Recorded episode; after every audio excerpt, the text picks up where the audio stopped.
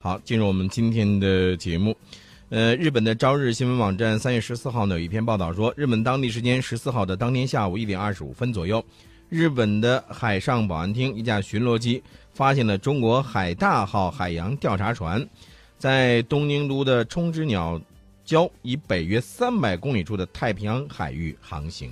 这个日本呢，经常喜欢放一些似是而非的消息来混淆大家的视听。大家想一想，冲之鸟礁以北三百公里，这离冲之鸟礁很远，对吧？嗯。然后呢，他就在那儿胡说八道啊，非要说这个冲之鸟礁附近海域是他的这个专属经济区。嗯。他是想干嘛呢？非想把这个礁说成一个岛。嗯。但是这块礁石呢，只是在这个呃五块礁石啊。在涨潮之前，有五块岩石露出水面。嗯啊，这个涨潮时，这个礁石特别的小。嗯，大家想一想，就这么几块礁石，你怎么能把它说成是岛呢？嗯，日本呢，就非要把这个地方进行加固，进行这各种折腾。他就是想划定这种专属经济区。那么，按照联合国海洋法公约呢，要设定这种专属经济。水域呢，必须要以自然形成的陆地为根据。嗯，呃，那么中国还有韩国一致认为，这个冲之鸟呢是岩礁而不是岛屿。嗯，冲之鸟礁呢不能够供人类居住，也就无法维持经济生活。设定相关的这种专属经济区，还有大陆架没有任何的根据。嗯，呃，那是不是可以这样理解，宋老师？就是说，他把一个芝麻呢给说成了一个西瓜。对，不光是说成是西瓜，他还在那儿倒了大量的珊瑚虫啊！珊瑚虫想增加一下这个长的这个速度。嗯，那么我们过去之后，不知道哪儿跑去了海星啊，成箱成箱的，然后就把它给吃掉了。嗯，好，呃，来继续关注日本。日本外相岸田文雄与我们的外长王毅通话，呃，表示确认履行对朝鲜的一些这个决议。对，而且呢，我们就如何改善中日之间的这个关系呢？交换了意见，大家都明白这个外交部黑话，这个交换意见是什么意思？啊，这一点呢，大家可以去查一查。呃，王毅外长呢就强调，希望日方呢切实为两国关系改善做出建设性努力。呃，双方讨论的问题还比较多啊，当前的朝鲜半岛的核问题，安理会的这个二二七零号决议。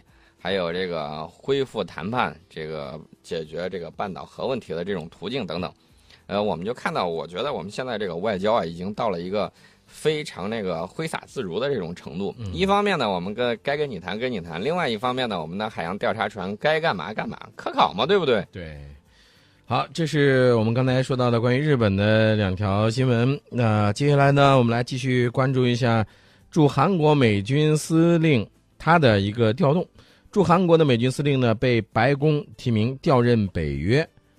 嗯，这个人是最早提要在韩国这个说韩国你需要萨德啊，韩国不知道自己需要，他说你需要，韩国就需要了。嗯，呃，也就是说，这个人他曾经提出来说韩国需要萨德，是吧？对，这这个人呢，应该说属于美军的这种军事主官正常的轮换，但是在当前的这种。局势之下，嗯啊，韩美联军指挥官换人，这个显示出来什么呢？美国对这个局势啊，其实他自己心里头也有个判断，嗯，呃，我觉得也有另外一种可能性，就是美国一看这种情况，呃，是不是缓和一下？我先调个人先走，嗯，然后再说，嗯，先把他这个换走了以后再说其他的这个事儿，是吧？对，嗯。但是他调到这个北约之后，会不会又在那儿呢掀起来一些这个波澜呢？呃，调到北约，我觉得不好说吧。调到北约这块儿，我们看到俄罗斯现在是在这个叙利亚啊，普大帝说在叙利亚任务完成了，下令撤出主要的这种军事力量。嗯嗯，这个驻韩美军的司令现在调到北约去，我想应该说是美国的一种考虑啊。肯定大家的解读都是正常调动，不要过多的猜想。但是我觉得在这个节骨眼儿的时候，然后呢把他给调走了，应该说是，呃，怎么说呢？韩美联军换人，意味着美国并不像某些韩国媒体猜测的那样准备对朝鲜动武。呃，其实呢也有评论说，这个斯卡帕罗蒂呢是从韩国调往欧洲呢，可以说是从锅里直接跳到了火上。呃，理由是什么呢？理由呢就是认为他在这个北约好像得跟俄罗斯打交道，好像更麻烦一些，是吧？呃，我个人觉得啊，临阵换将是这个打仗的这种大忌，嗯除非你不想打仗，所以你正常换就换了。嗯呃，奥巴马任期将满，我估计他也不愿意主动给自己招惹麻烦，顺利过渡完了之后也就差不多了。对，所以说呢，这个调门呢稍微轻一点，嗯然后呢，他再考虑展示的，我觉得啊是展示一种什么样的态度。嗯。我们说一说这个俄军的这个调动吧。哎，你说到这个俄军的调动，今天听到一条新闻，就是说这个俄军呢已经宣布在叙利亚的任务完成了，下令呢撤出主要的军事力量。对，呃，这个普大帝的决定，然后呢，我们看到这个叙利亚的总统阿萨德呢，也对此表示感谢，说嗯俄军在这儿帮了我们大忙了。呃，但是呢，俄罗斯现在说的这个情况，嗯，我觉得更多的是向这个欧盟嗯表示一种态度。你看，嗯我打算，并不是我打算在叙利亚问题上我始终跟你纠缠不休。嗯呃，其实让我们在这儿纠缠呢，主要还是源自于美国。现在嗯打的也差不多了，局势也控制了，可以了。我来一招以退为进。嗯，接下来是不是该讨论一下这个乌克兰问题了？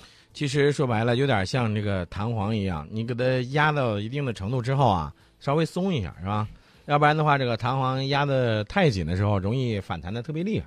我觉得应该是这种战场的这种态势啊已经明显有利于叙利亚政府军了。嗯呃，接下来怎么弄？我们看到他们在这个日内瓦还要召开会议，再去谈谈一下的话，呃，我觉得有这种松动的这种可能性，就是说这种联合政府啊，或者怎么着的这种过渡政府，有可能会在俄罗斯还有欧盟的这种相互妥协之下，嗯哎，说不定就实现了，这种可能性是有的。但是我个人觉得前途光明，道路非常曲折。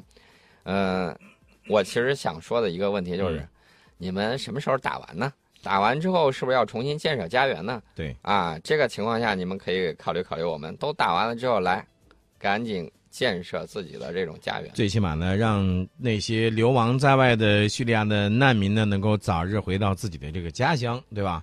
让叙利亚的人民呢，能够过上一个安稳的这个生活啊。，对，这个普大帝呢，也就把这个事儿呢，通过电话，就俄罗斯空天军呢撤出叙利亚这个事儿呢，知会了一下美国总统奥巴马，说本人可是撤了啊。但是呢，我们看到叙利亚的这个局势啊、还是比较混乱。前两天的时候，这个极端组织 IS 动用了化学武器、芥子气对。啊，对这种普通的平民进行了这种攻击首先要说明的是，是严禁使用化学武器的啊。啊，他打的是伊拉克。嗯你看看，呃，这个土耳其的亲人们居然用了这些东西，嗯而且呢，美国大家记得不记得？前两年美国一直在调查，说到底谁使用了化学武器？他矛头指向的是叙利亚的阿萨德，嗯然后呢，当时还煞有介事的说有挖地道的，有这个用化学武器的，怎么钻地道把这个化学武器材料给找着了？嗯结果呢，两年之后的时候，我们发现原来化学武器是在谁的手中？嗯这个梗大家可能都已经忘了，但是现在重新提一下呢，就明白到底谁才是凶手对，呃，就像一个破案一样，到底谁才是凶手，是吧？啊！其他们实，嗯，他们折腾他们的，嗯我们发展我们的我。们说说合作。哎，对我们呢，这个阿塞拜疆，阿塞拜疆呢，现在要加入这个上合组织对话伙伴。呃，上合组织的对话伙伴国这个地位意味着什么呢？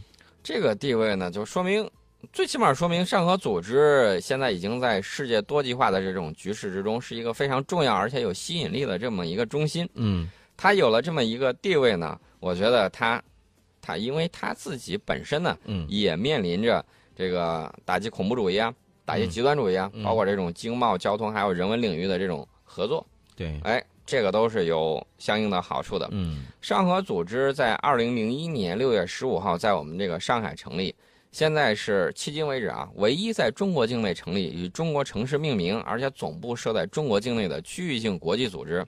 现在成员国是中国、俄罗斯、哈萨克斯坦、吉尔吉斯斯坦、塔吉克斯坦、乌兹别克斯坦。那么在去年的七月份，上合组织乌法峰会呢启动了印度还有巴基斯坦加入这个程序的这种决议，嗯，接纳白俄罗斯为北本组织的观察员国，阿塞拜疆、亚美尼亚、柬埔寨、尼泊尔是兑换对话伙伴国。对，这也就是说，签署了这个刚才我们说到的这个备忘录之后呢，也就意味着这个阿塞拜疆呢是正式成为上海合作组织的对话伙伴国了。嗯嗯，前两天有一个大新闻呢，就是最近态势不太平静嗯啊，周围有很多国家有些啊是蠢蠢欲动，有些呢这个媒体是自搞乌龙。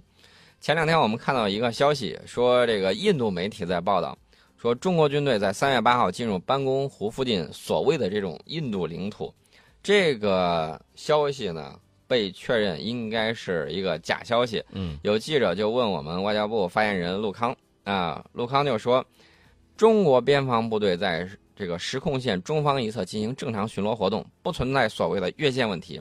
中方对个别媒体歪曲炒作中印边界问题深感遗憾。其实现在中印关系呢，在当前这种情况下呢，是保持一个良好的发展的一个势头的。那么，印度的有一些这个媒体啊，这种虚张声势、这种呃无端的造谣的这种情况呢，往往会带来一些不好的影响，而且呢是不利于增进中印两国友好。对，而且印度国防国防部的这个消息人士啊，直接甩了一个真消息出来，就打了这家媒体的脸。他说，这个沿实际控制线到中印边境一直处于定期巡逻、空中和电子手段的监视之下。嗯啊、不然的话，那个媒体说的好像印军好像毫无作为一样。嗯所以呢，印度国防部也很不满意。那所所以呢，我们就要看看这个媒体它到底是什么背景，嗯它是想借此发出什么样的声音？是为了搞一个大新闻呢，还是替某些国家张目呢？对，这种可能性都是有的。没错。呃，除了这个之外呢，我们看到这个印度呢，在前一段的时候，美国说：“哎，哥儿几个，我们跑到南海去刺挠中国一下吧。”然后印度说：“巡逻什么的就算了，嗯我是不去。然后呢，你爱怎么着就怎么着。嗯我差不多的话，你要是搞一些什么联合演习，嗯哎，让我偷点师学点艺，嗯这个我可以考虑一下。嗯，你刚才说到这个印度的这些想法啊，其实你说这个印度媒体一贯不能说一贯吧，至少在有些时候呢，它好像呢有一些这个严重的事实的一些这个报道。但是在前两天的时候呢，这个印度斯坦时报呢，它又有一个这个报道说，印度空军副司令说，印度空军的战机数量严重不足。嗯，而且呢，他说了，已经无法满足同时打赢中国和巴基斯坦的战争需求。我就不明白了哈，这个这 个就有点儿太太神油太多了。不是为什么这么说呢？嗯美国经常喊着说我要同时打赢、打赢两场局部战争，嗯后来呢，美国说臣妾做不到啊，这个事儿太难了。嗯太难了之后，这个印度好像就把这个话语给继承过去了，嗯说：“哎呀，不能同时打赢中国和巴基斯坦，你能同时打赢一个都，你只要能打赢一个就算进去。”可是问题是，刚才我们一直在说的，就是我们希望呢，就是印度的有些媒体啊，你能够客观真实的报道一些事情，不要做那些不利于增进中印两国友好的事情。你为什么动不动就渲染这种问题呢？这个我们是没有把印度当成这种战略对手的，也没有说过多的去考虑这个问题，因为喜马拉雅山那么高嘛，对吧？对。呃，这但是印度呢，始终把你当成那种战略对手，为什么呢？嗯他就觉得我一定要比跟你比，但是他终于赢了一把，就未来人口一定会超过我们的。嗯我们节目的微信号是 H O T 九八六热点军事，加这个微信号呢，就可以和宋老师进行一些交流。而且呢，如果我们有什么这种线下活动的话，我们也会及时通知。嗯，好，来继续说关于印度的事情啊。啊，印度这个事儿呢，一啊咱没说完，因为印度的这个空军高层啊，罕见坦率的承认自身的这种战力缺陷，这也是很不容易的。嗯以往的时候，他一直都说：“哎呀，我能力可强了，能如何如何。”但是呢，我们之前说过，俄罗斯卖给他的这个苏三零呢，趴窝的也比较多。嗯呃，印度空军觉得我至少得拥有四十二个战斗机中队啊，就能够在同时两条战线上打赢中国和巴基斯坦。嗯当然现在呢，仅有三十三个，而且数量在呈下降的趋势。嗯我们呢，战略上一定要轻视对手啊，然后呢，在战术上一定要重视。目前印度空军扩军的计划主要源自于什么呢？就是国产的这个光辉战机啊，嗯，实在是不靠谱多少年磨一剑啊，啊，飞着飞着就掉漆了。还有就是从法国要购买一百二十六架阵风战机啊，嗯呃，这就有一个两难双重困境。为什么这么说呢？呃，因为你法国要给他战机也是需要一定的时间，那大不了从本国战机里头给他调拨一部分、嗯嗯啊，调拨一部分给他，然后呢就是达索公司啊火力全开，生产线开全了，嗯努力给他制造。但问题是，到二零二四年，这个印度呢还有十四个中队的米格二一和米格二十七老式的战机将完全退役，嗯届时印度空军的战机数量缺口会更大。